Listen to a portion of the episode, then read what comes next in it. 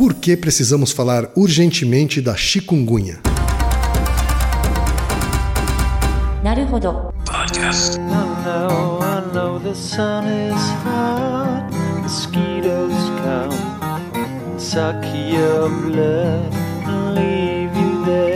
Bem-vindo ao Naruhodo, podcast para quem tem fome de aprender. Eu sou Ken Fujioka. Eu sou Altair de Souza. E hoje é dia de quê? Fúteis e úteis.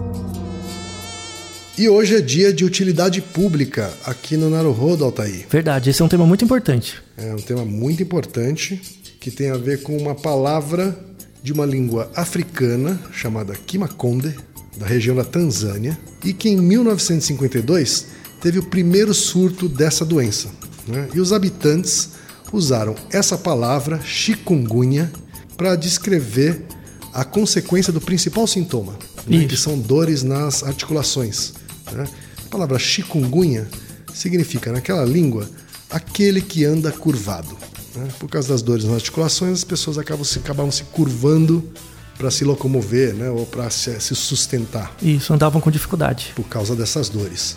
Diferente da dengue e da zika, que já teve bastante cobertura da imprensa, né? se você procura no Google, inclusive, e você faz uma busca por chikungunya, zika e dengue, você vai ver números bastante diferentes de resultados Sim. de busca. Bastante diferentes, tá? Chikungunya tem bem menos resultados, na casa dos milhões, bem menos resultados do que dengue e zika.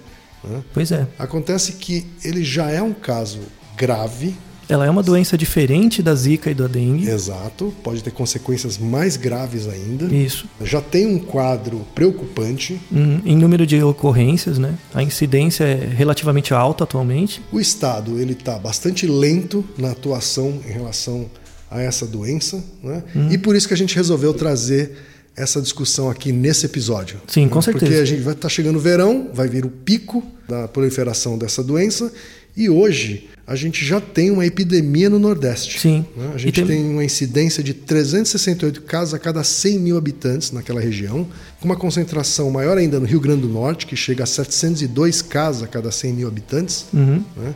Então já há uma preocupação dos epidemiologistas de que essa onda agora se replique em outras regiões. Sim, a- chikungunya veio da América Central, ela está descendo e inevitavelmente vai chegar na região centro, sudeste, sul. Na verdade, ela já está. Né? É, o Brasil ele peca por um- uma má gestão dos seus serviços de informação em saúde. Então, por exemplo, em São Paulo a gente já tem casos de chikungunya, só que eles não são notificados adequadamente. Isso também aconteceu com a Zika, por exemplo, no começo e tal. Isso é um, é um problema da falta de investimento e do interesse na coleta e gestão de dados, né? Porque isso é uma coisa que gera custo, mas é um custo constante. E, em geral, tem um número pequeno de pessoas, infelizmente, no Brasil, que, apesar de ter muitos epidemiologistas, mas tem poucas pessoas com vontade política de encampar esse tipo de trabalho, né? Uma melhor coleta de informações de dados de doença, né? de dados médicos, para Perfeito. você fazer projeções. E você esteve conversando com colegas epidemiologistas, Sim. colegas médicos, profissionais de saúde.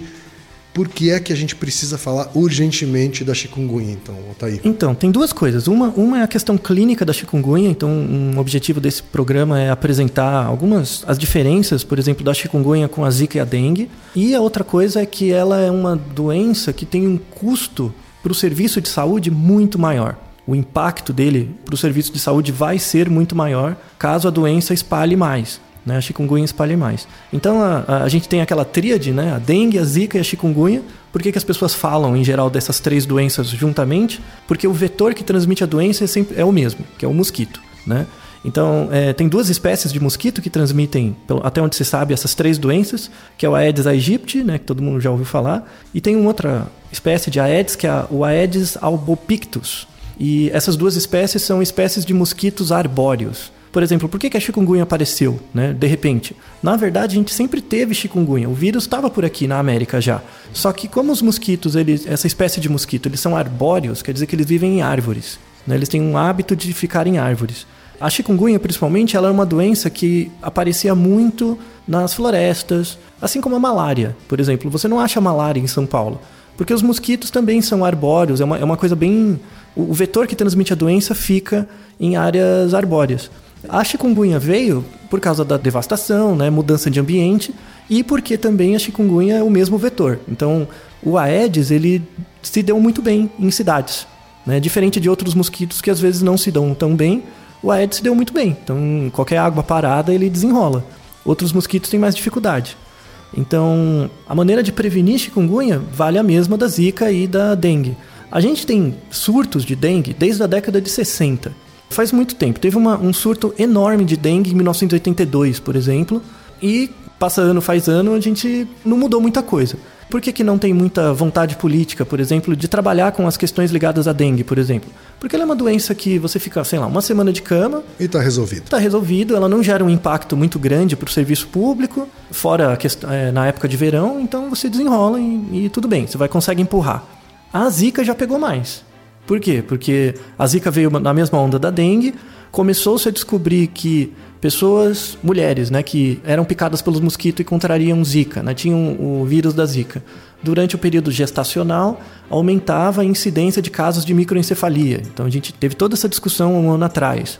E os dados de Zika no Brasil eles são subnotificados, você tem mais casos do que se noticia, e não é teoria da conspiração, é porque as pessoas notificam mal mesmo.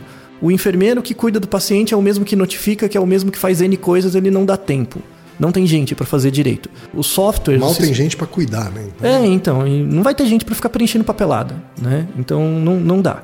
É, falta, por exemplo, sistemas, né? Você tem que ter um sistema que operacionalize isso, você colocar num sistema computacional que disponibilize, mas não tem. A maior parte dos hospitais ainda trabalha em papel com dados de notificação, então se perde, não se computa, enfim. Principalmente hospitais públicos, né? Pois é. Postos de saúde. É. Quer dizer, esses números que eu acabei de citar, então, na verdade, eles são subestimados. Eles são subestimados. É, a melhor estatística que se tem é a estatística do CDC, né? o Centro de Controle de Doenças dos Estados Unidos. Eles desenvolveram um modelo para quem gosta de matemática, é baseado em equações diferenciais ordinárias, mas não importa isso, que é um modelo super legal, probabilístico.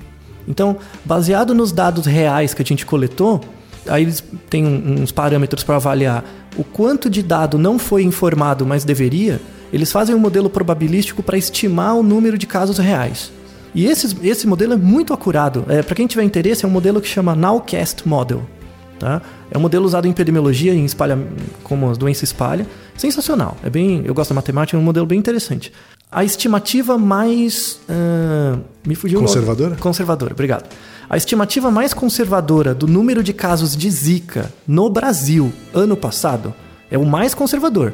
Foram 440 mil casos no Brasil. É, eu não te falei esse número, né? Então, essa é estimativa mais. Com certeza foi mais que isso. Isso de Zika. De Zika, ano passado. O to, assim, é intervalo de confiança, né? Então, o mínimo é 440, o máximo de casos que pode ter tido era 1 milhão e 200 mil. Tá? Então anda dentro desse espectro. Chikungunya não vai espalhar tanto, você não vai ter tantos casos, por quê? Porque o vetor compete.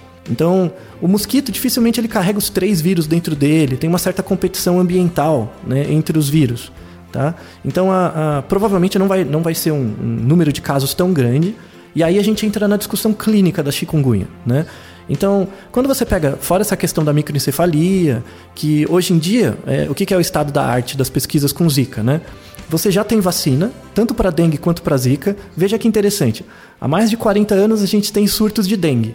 A vacina é, era feita pelo Instituto Butantan, mas o pessoal empurrava o estudo clínico com a barriga. Ah, o cara não vai morrer e beleza. Quando apareceu a Zika e começou a dar a microencefalia, a doença, a vacina surgiu em um ano. Né? Então aí que surgiu por causa da Zika e verificando que as características do vírus da Zika e da dengue são parecidas, é, eles conseguiram desenvolver a vacina mais rapidamente. Uhum. Na verdade, já a chikungunya não tem vacina ainda. Não tem vacina. O vírus é diferente, né? A, a, maneira como o vírus ataca é diferente, apesar do vetor ser o mesmo. E a chikungunya ela tem duas, dois sintomas, né? Que é febre alta, 39, 40 graus, e a dor nas articulações que dá o nome da doença. Tá? Não é uma dor comum.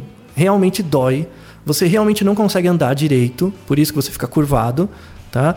Você não consegue, às vezes você não consegue levantar da cama, é uma dor, é, é o que é mais clássico da chikungunya é isso.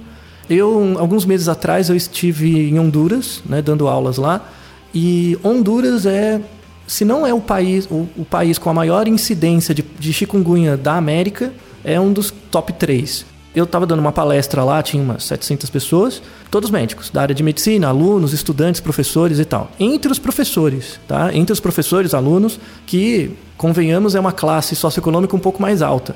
Eu cheguei para eles e perguntei: quantos de vocês pegaram chikungunya? 70% levantou a mão.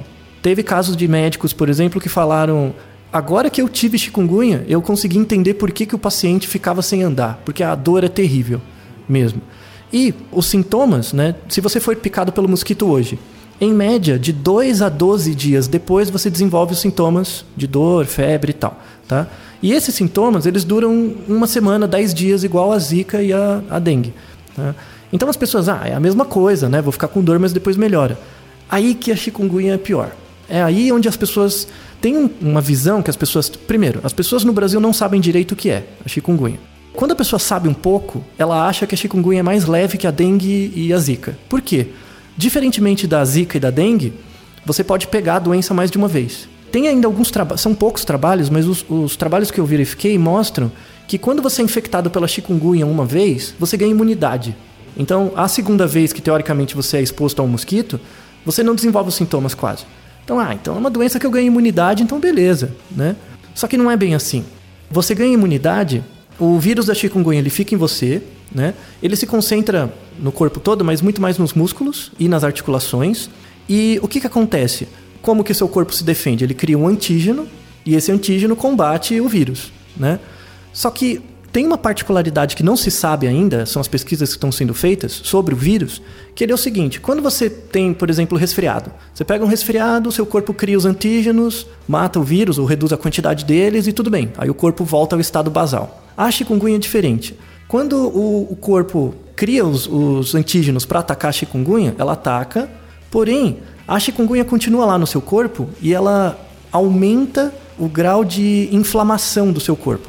Você fica mais inflamado. Não é inchado, é inflamado. O seu corpo produz mais substâncias que dizem para ele mesmo: ó, oh, a gente está com uma infecção. O que é uma inflamação? É quando você tem uma infecção em algum lugar por uma batida, por uma doença, o seu corpo ele produz certas substâncias que vão lidar com essa infecção e essas, essas substâncias é, é, eles são meio que um aviso. Ó, oh, você está inflamado, você está com uma infecção, vamos fazer alguma coisa.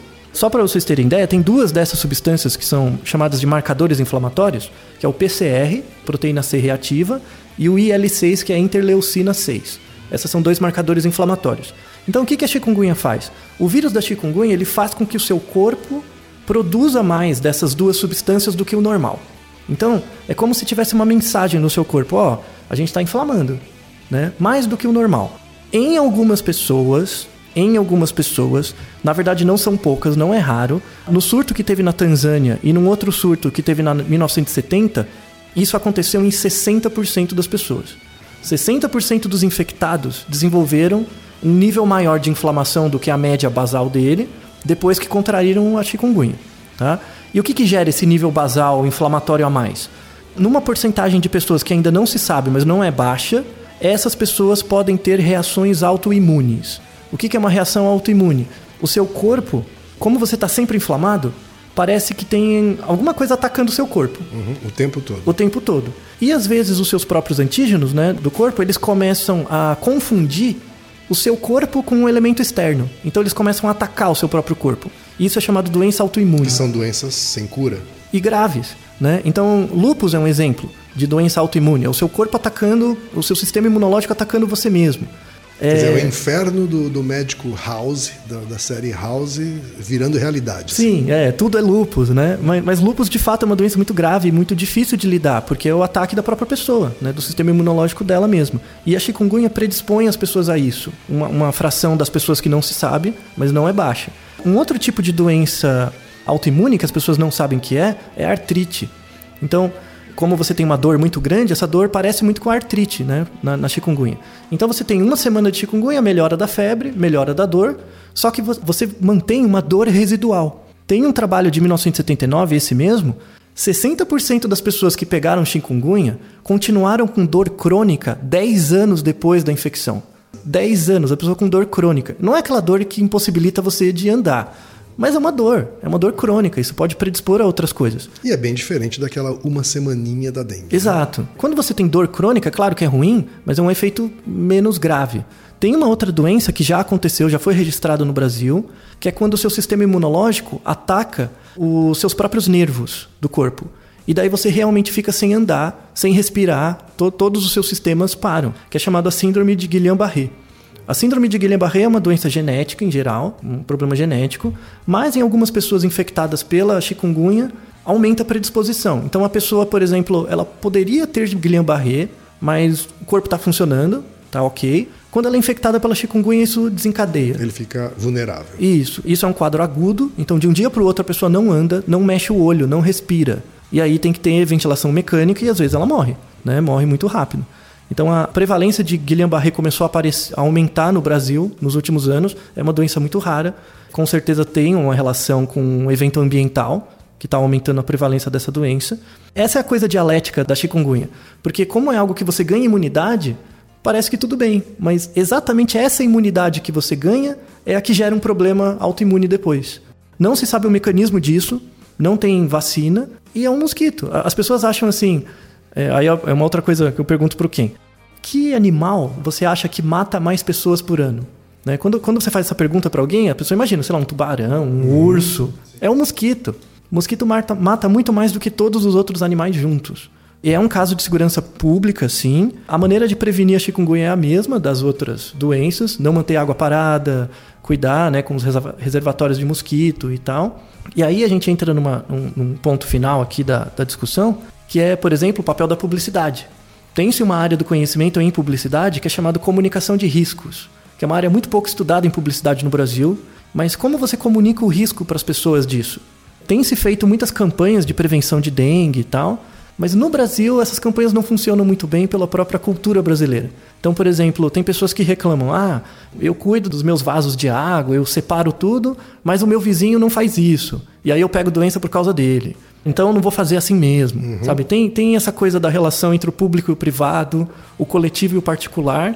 E na verdade esse é o grande vilão que atrapalha as estratégias de prevenção da doença. É uma questão cultural. É bem interessante. Um recado que deixamos para os nossos ouvintes: é, temos muitos ouvintes do Nordeste e do Norte. Então assim, não costumo fazer isso, né? A gente nunca fez nenhum programa, mas esse é um programa que você podia espalhar sabe? Mostrar para pessoas que nunca ouviram podcast, porque é, a proposta é essa mesmo sabe? E mostrar que a prevenção da zika, da dengue, da chikungunya depende muito mais do coletivo do que de cada indivíduo. Tem certos países, né, tem até uma discussão de um, de um sociólogo sobre isso, que eles falam: os países que são mais resilientes a essas doenças de mosquito, né, ou seja, que tem menos casos, não são os países que têm maior estrutura, assim, médica e tal. São os países em que as pessoas mais colaboram coletivamente. Você tem um país do mundo que não tem, tem o Aedes, tem as espécies, e você tem zero casos de Zika, chikungunya e dengue. É o Japão. Zero. Porque lá o senso de coletividade, tudo bem que afeta um pouco a, a, questão individual, mas o senso de coletividade é muito grande e todo mundo coopera. E aí dá certo. Na Coreia você tem caso, em todos os países da Ásia ali, né, nas ilhazinhas e tal, você tem casos de chikungunya e no Japão não. E isso mostra que, na verdade, a, a, prevenção dessas doenças é uma questão muito mais cultural do que médica. Sem dúvida, Altair. E também aproveitar o programa para fazer com que todos exijam também algum tipo de senso de urgência também por parte das autoridades. Com certeza. Né? O primeiro alerta que surgiu oficial já faz cerca de sete meses, né, uhum. né, no primeiro trimestre do ano. Eu estava lendo aqui que só agora, em novembro, é que vai haver um encontro de vários estados em Brasília para discutir a estratégia de combate à chikungunya. Pois né? é. Dizer, de novo, a gente deixando para a última hora uma coisa que a gente já sabe há tanto tempo. Então, mais do que nunca é importante a gente alertar autoridades e a gente buscar a atuação coletiva aí para prevenir mais essa doença. Isso. E aí, um último ponto é: não é aquela coisa de botar a culpa no governo ou botar a culpa no seu vizinho. A culpa é dividida em todos os âmbitos. Então, o fato de você não fazer a sua parte não implica, não é um motivo para você ficar culpando o outro, ou o fato de você fazer a sua parte e ficar culpando o outro por isso que não dá certo não é o argumento correto. De fato, tem que ter um esforço coletivo. Naruhodo, ilustríssimo ouvinte. E lembre-se, aqui no Naruhodo quem faz a pauta é você. Você discorda do que ouviu? Você tem alguma pergunta? Quer compartilhar alguma curiosidade? Lançar algum desafio? Escreva pra gente. podcast@naruhodo.com.br. Repetindo, podcast@naruhodo.com.br. então até o próximo Naruhodo. Tchau. Domo arigatou. なるほど。